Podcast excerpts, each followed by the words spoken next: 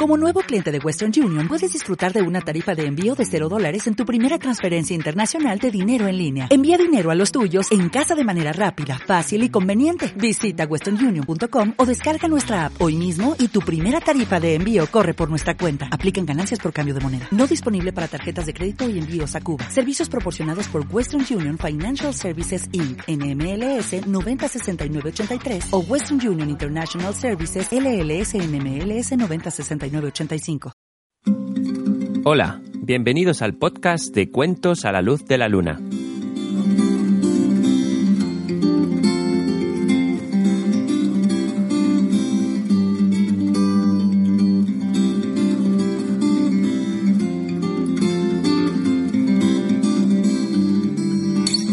Hola a todos y bienvenidos de nuevo al Bosque del León de Piedra, donde nos gusta encender al fuego mágico para que nos cuente un cuento antes de irnos a dormir.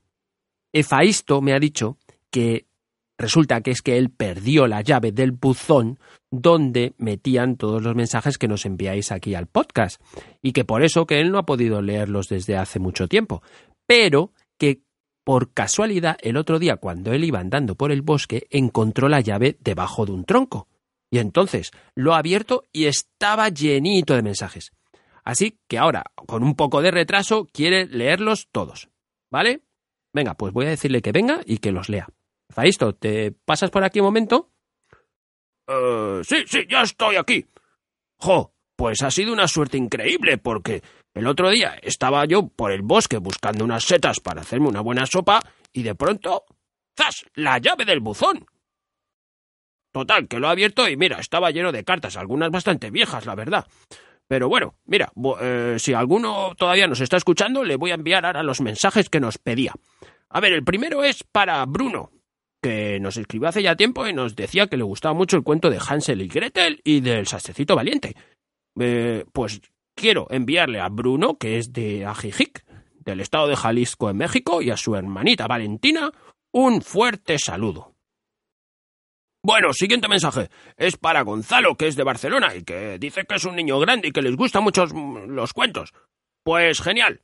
Pues mira, espero que te sigan gustando y que nos escuches también a menudo, porque estos cuentos son para los niños pequeños, los niños grandes y los niños súper grandes. A ver, aquí tenemos otro mensaje. Este es de Fátima y de su hijo Iñaki, que dice que también les gustan mucho los cuentos. Pues me alegro. A ver, otro mensaje. Esta vez es de Evelyn y de Regina, que les gusta también mucho los cuentos y que quería saber si el fuego mágico ha contado el de Caperucita Roja. Mm, no, no, me acuerdo. Eh, Carlos, ¿lo ha contado? Eh, sí, sí, a, mí sí me lo ha contado, pero aquí en el podcast creo que todavía no. Mm. Ah, bueno, pues a lo mejor le podíamos pedir alguna vez que lo contara, ¿no? Sí, sí, claro. Sí. Pues mira, vamos a, mirar si en alguna ocasión de estas lo contamos también. Vale. ¿Tienes más mensajes? Sí, sí, aquí tengo un montón. Espera, mira, vamos a hacer hoy unos poquitos y la próxima vez otros cuantos, ¿vale? Bueno, y ahora le toca a, a Alex también de Monterrey, de México, que dice que le gusta mucho. Pues gracias, Alex. Un saludo para ti.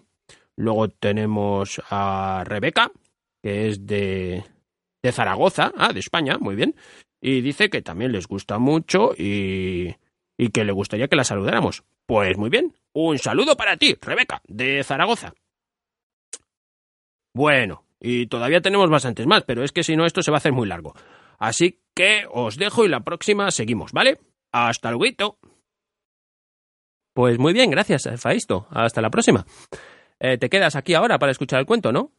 Eh, sí, sí, claro, claro que me quedo. Vale, muy bien, pues eso. Pues es que resulta que aquí los niños eh, quieren seguir escuchando el cuento del mago de Oz para ver qué pasa con Dorothy, con el león, con el, leñador de hojalata y con todos. ¿Le pedimos al fuego mágico que lo siga contando? ¿Sí? Perfecto, pues mira, lo voy a encender y que siga contando el cuento del mago de Oz. Ya sabes, acércate un poquito más al fuego mágico y escucha atentamente.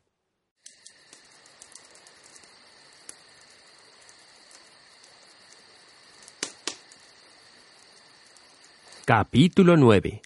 La reina de los ratones del campo. Eh, Ahora no podemos estar lejos del camino de ladrillos amarillos, dijo el espantapájaros mientras esperaba junto a la niña. Pues hemos andado casi tanta distancia como la que nos llevó el río. El leñador de hojalata iba a decir algo cuando oyó un gruñido, y al volver la cabeza, la cual le giraba muy bien sobre unos goznes, vio un extraño animal que se acercaba saltando por el césped. Era nada menos que un enorme y amarillo gato montés, y el leñador pensó que debía de estar cazando algo, pues tenía las orejas pegadas a la cabeza y la boca abierta, en la que se veían dos hileras de horribles dientes, mientras que los ojos, de un vivo color rojo, le brillaban como bolas de fuego. Cuando se acercó más, el leñador de hojalata vio que delante de la bestia corría un pequeño ratón gris de campo, y aunque no tenía corazón, supo que no estaba bien que el gato salvaje tratase de matar a una criatura tan bonita e inofensiva.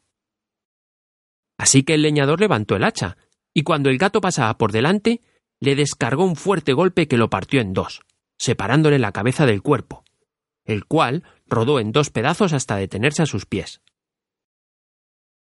El ratón campestre, ahora que había sido liberado del enemigo, se detuvo, y acercándose despacio al leñador, dijo con una vocecita chillona Ah, muchas gracias. Muchas gracias por haberme salvado la vida.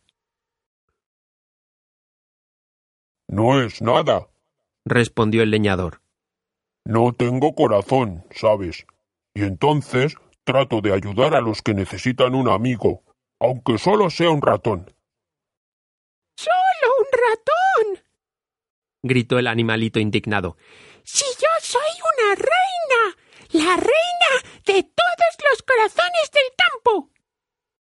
Ah, ¿de veras?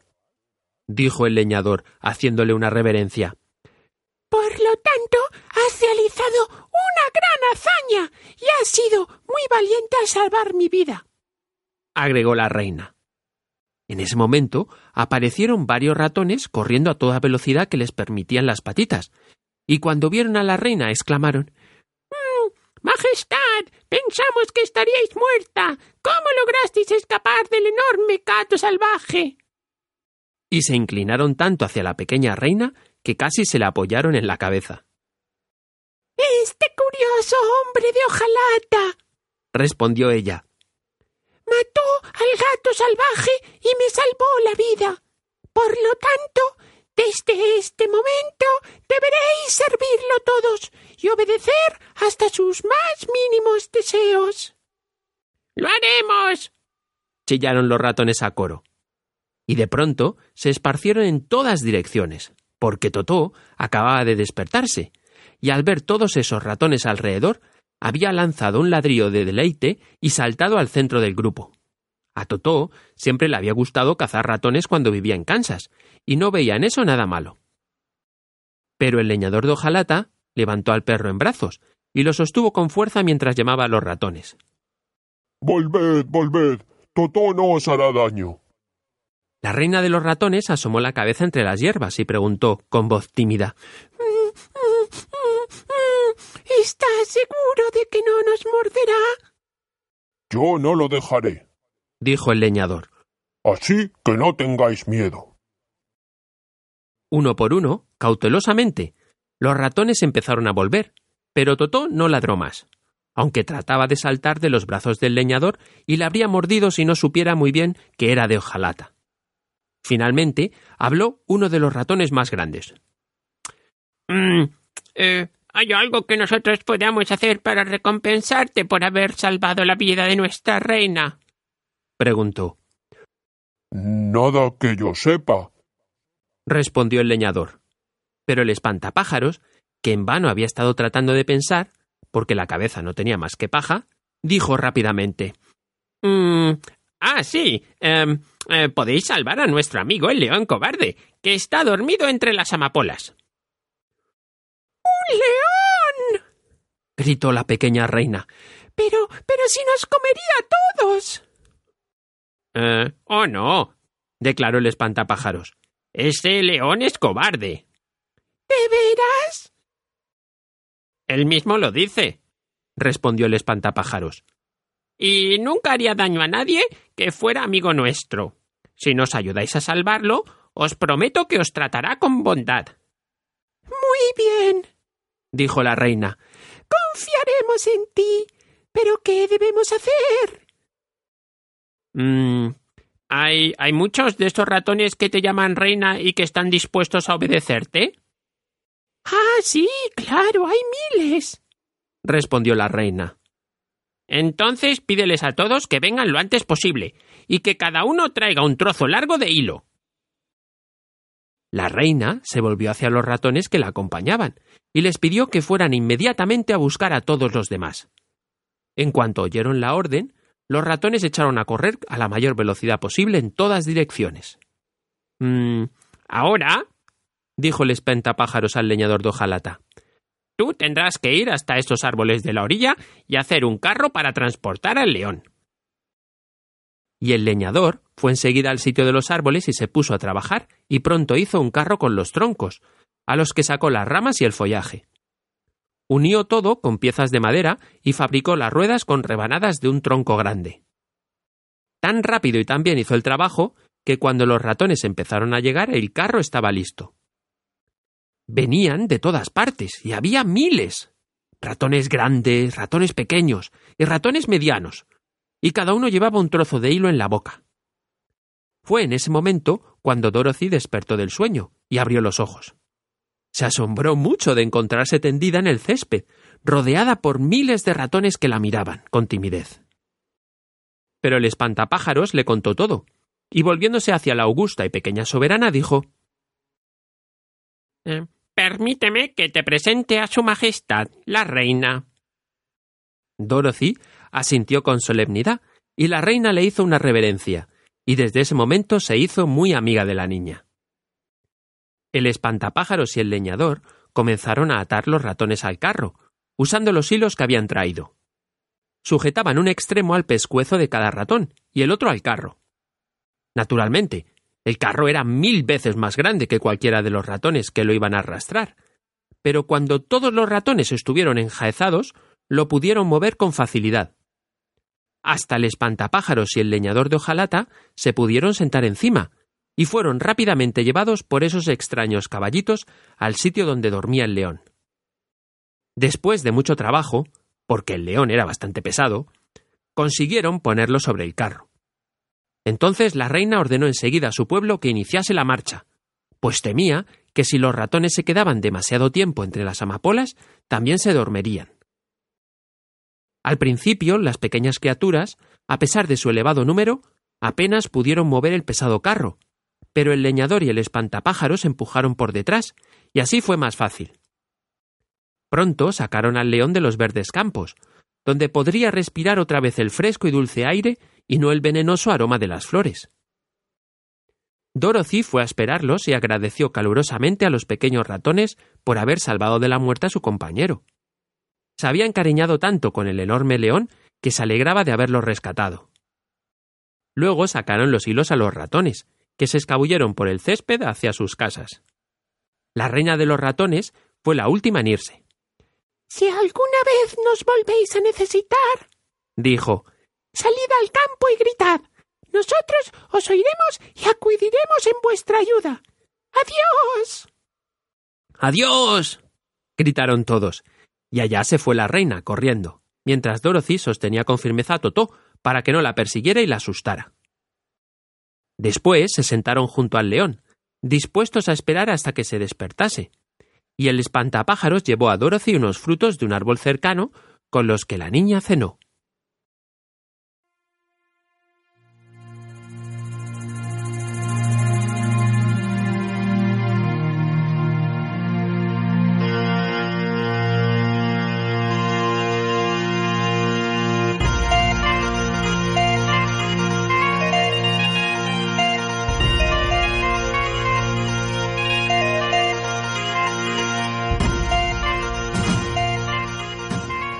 Capítulo 10 El guardián de las puertas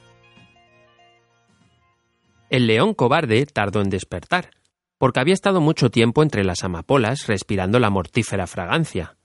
Pero cuando abrió los ojos y rodó fuera del carro, se sintió muy contento de estar vivo. ¡Wow!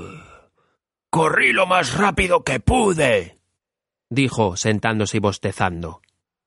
Pero las flores eran demasiado fuertes para mí. ¿Cómo me sacasteis? Entonces le contaron lo de los ratones campestres y cómo generosamente lo habían salvado de la muerte. Y el león cobarde lanzó una carcajada y dijo Siempre pensé que yo era muy grande y terrible. Sin embargo, cosas pequeñas como las flores casi me mataron, y animales tan pequeños como los ratones me han salvado la vida. ¡Qué extraño! Pero, compañeros, ¿qué haremos ahora? Debemos viajar hasta volver a encontrar el camino de ladrillos amarillos, dijo Dorothy. Luego podremos continuar hacia la ciudad Esmeralda. Y con el león completamente repuesto, todos prosiguieron viaje, disfrutando de la hierba fresca y suave. No tardaron mucho en llegar al camino de ladrillos amarillos, y por él echaron otra vez a andar hacia la ciudad de Esmeralda, donde vivía el granoz. El camino ahora estaba bien pavimentado. El paisaje alrededor era muy hermoso y los viajeros se alegraron de que el bosque sombrío quedase ya tan atrás como todos sus peligros. Volvieron a ver cercas a los lados del camino, pero ahora estaban pintadas de verde, y cuando encontraron una casita, habitada sin duda por un granjero, también era verde. Pasaron por delante de varias de esas casas durante la tarde, y a veces la gente salía a las puertas y los miraba, como si quisiera preguntarles algo. Pero nadie se acercó ni les habló, muy asustados por la presencia del gran león. Esas gentes vestían ropas de un bello color esmeralda, y llevaban en la cabeza sombreros cónicos como los de los Munchkins. Este debe de ser el país de Oz, dijo Dorothy. Y sin duda nos estamos acercando a la ciudad de Esmeralda. Sí, respondió el espantapájaros. Aquí todo es verde, mientras que en el país de los Munchkins el color favorito era el azul. Pero la gente no parece tan amistosa como los Munchkins, y no sé si podremos encontrar un sitio para pasar la noche. Me, me gustaría comer algo que no fuera fruta, dijo la niña, y sé que Totó debe de estar medio muerto de hambre. Detengámonos en la próxima casa y hablemos con ellos. Cuando llegaron a una gran casa de campo, Dorothy caminó resueltamente hasta la puerta y llamó. Abrió una mujer, solo lo suficiente para ver quién estaba afuera, y dijo mm". ¿Qué quieres, niña? ¿Y por qué está contigo ese enorme león? Quisiéramos pasar aquí la noche, si nos lo permites, respondió Dorothy. El león es mi amigo y compañero, y no te haría daño por nada del mundo. ¿Es manso? preguntó la mujer abriendo un poco más la puerta. Claro que sí, dijo la niña, y además es muy cobarde. Te tendrá más miedo él a ti que tú a él. Bueno, dijo la mujer después de pensarlo detenidamente y de lanzarle otra mirada al león. Si es así, podéis entrar, y os prepararé una cena y un sitio para dormir. Entonces entraron todos en la casa, donde, además de la mujer, había dos niños y un hombre. El hombre se había lastimado una pierna y estaba acostado en un sofá, en un rincón. Parecían muy sorprendidos de ver a tan extraño grupo, y mientras la mujer ponía la mesa, el hombre preguntó ah, ¿A dónde vais? A la ciudad de Esmeralda, dijo Dorothy. A ver al granoz. ¿Eh, ¿De Vegas? exclamó el hombre. ¿Y estáis seguros de que os recibirá? ¿Por qué no? Preguntó Dorothy. Porque se dice que nunca permite que nadie se le acerque. Yo he estado muchas veces en la ciudad de Esmeralda, un sitio hermoso y maravilloso, pero nunca se me ha permitido ver al gran os. Tampoco conozco a ninguna persona que lo haya visto. ¿No sale nunca? preguntó el espantapájaros. Eh, ¿Nunca? Está todo el día sentado en la sala del gran tono, en el palacio, y ni siquiera las personas que lo reciben lo ven cara a cara. ¿Cómo es? preguntó la niña. Eh, hmm, eh, no es fácil decirlo, respondió el hombre pensativo. Oz, como sabes, es un gran mago y puede adoptar todas las formas que desee. Así, algunos dicen que parece un elefante y otros que parece un gato. A otros se les aparece como una hermosa dama, o un gnomo, o cualquier otra forma. Pero ¿qué es el verdadero Oz? Cuando adopta su propia forma. Ningún ser vivo lo sabe. Eh, eso es muy extraño, dijo Dorothy. Pero de algún modo debemos tratar de verlo. De lo contrario, habría sido inútil todo este viaje. Eh, ¿Por qué queréis ver al terrible Oz? preguntó el hombre. Mm, yo quiero que me dé un cerebro, dijo el espantapájaros ansioso. Ah, eso a Oz le resultará fácil, declaró el hombre. Cerebro es lo que le sobra. Y yo quiero que me dé un corazón, dijo el leñador de hojalata. Eso no será un problema, continuó el hombre, porque Oz tiene una gran colección de corazones de todos los tamaños y formas. Y yo quiero que me dé coraje, dijo el león cobarde. Oz guarda un gran pote de coraje en la sala del trono, dijo el hombre, que ha tapado con un plato de oro para que no se le derrame. Te lo dará encantado. Y, y yo quiero que me mande de vuelta a Kansas, dijo Dorothy. ¿Dónde está Kansas? preguntó el hombre sorprendido. Eh, no lo sé, respondió Dorothy apenada. Pero es donde vivo y, y tiene que estar en algún sitio. Es muy probable. Bueno, eh, os puede hacer cualquier cosa. Eh, sí que sabrá dónde queda Kansas, supongo. Pero primero tendréis que llegar a él, lo cual no es tarea fácil, pues el gran mago no quiere ver a nadie y por lo general lo consigue. ¿Y, ¿y tú qué quieres? Continuó, dirigiéndose a Totó. Totó se limitó a mover la cola, pues por extraño que parezca no hablaba. La mujer los llamó diciendo que la cena estaba lista. Se reunieron alrededor de la mesa, y Dorothy comió un delicioso potaje y un plato de huevos revueltos, acompañados por pan blanco. Una cena deliciosa. El león comió un poco del potaje, pero no le gustó, y lo dejó diciendo que estaba hecho con avena y que la avena la comían los caballos y no los leones. El espantapájaros y el leñador de hojalata no comieron nada. Totó comió un poco de todo, muy contento de volver a probar una buena cena. La mujer le preparó a Dorothy una cama para dormir, y Totó se acostó a su lado, mientras el león montaba guardia en la puerta del dormitorio, para que nadie fuera a molestarla. El espantapájaros y el leñador de hojalata se quedaron quietos en un rincón toda la noche, aunque, naturalmente, no durmieron. A la mañana siguiente, al salir el sol, reiniciaron el viaje, y pronto vieron allá adelante, en el cielo, un hermoso resplandor verde. Eso debe ser la ciudad Esmeralda, dijo Dorothy.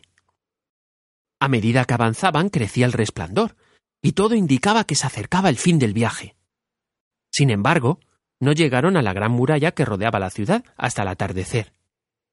La muralla era alta y ancha, de un resplandeciente color verde. Delante de ellos, y al final del camino de ladrillos amarillos, había una puerta grande, tachonada de esmeraldas que brillaban tanto al sol que cegaron hasta los ojos pintados del espantapájaros. Había un timbre junto a la puerta, y Dorothy apretó el botón y oyó que del otro lado resonaba un tintineo de plata. Entonces, muy despacio, la enorme puerta se empezó a abrir, Pasaron todos y se encontraron en una sala alta y abovedada, de paredes en las que resplandecían incontables esmeraldas. Delante de ellos había un hombrecito más o menos del tamaño de los Munchkins. Estaba todo vestido de verde, de la cabeza a los pies, y hasta en la piel tenía un tinte verdoso.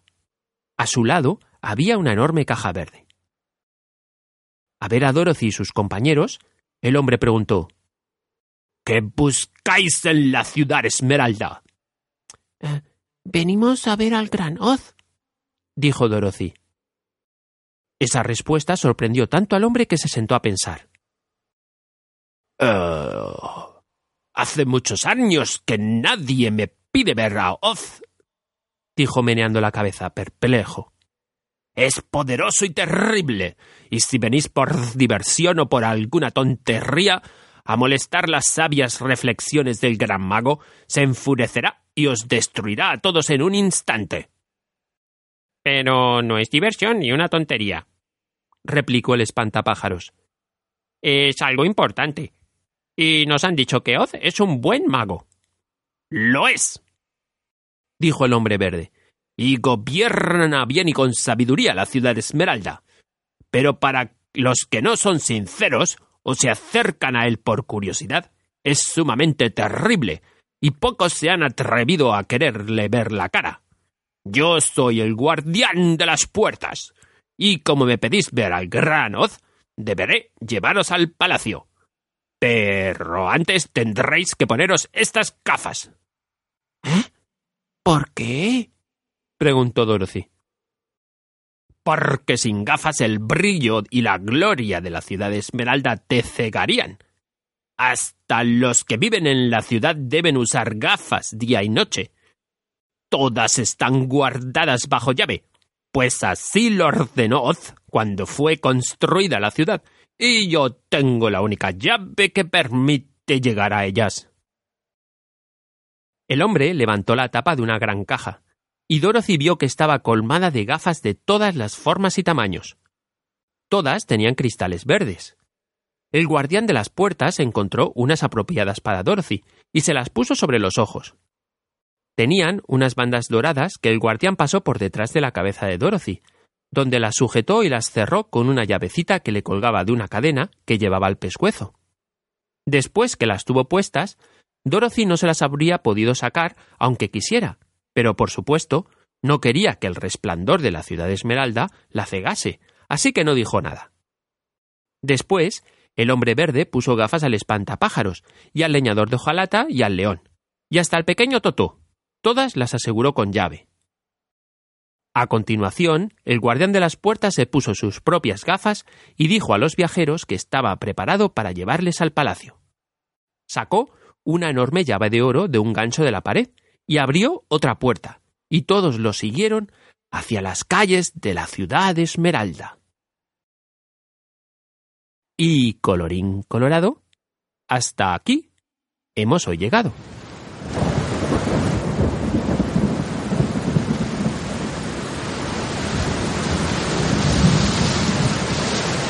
¿Te ha gustado el cuento?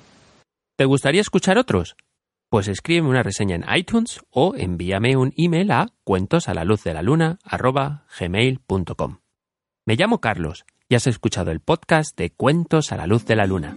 Hasta el próximo cuento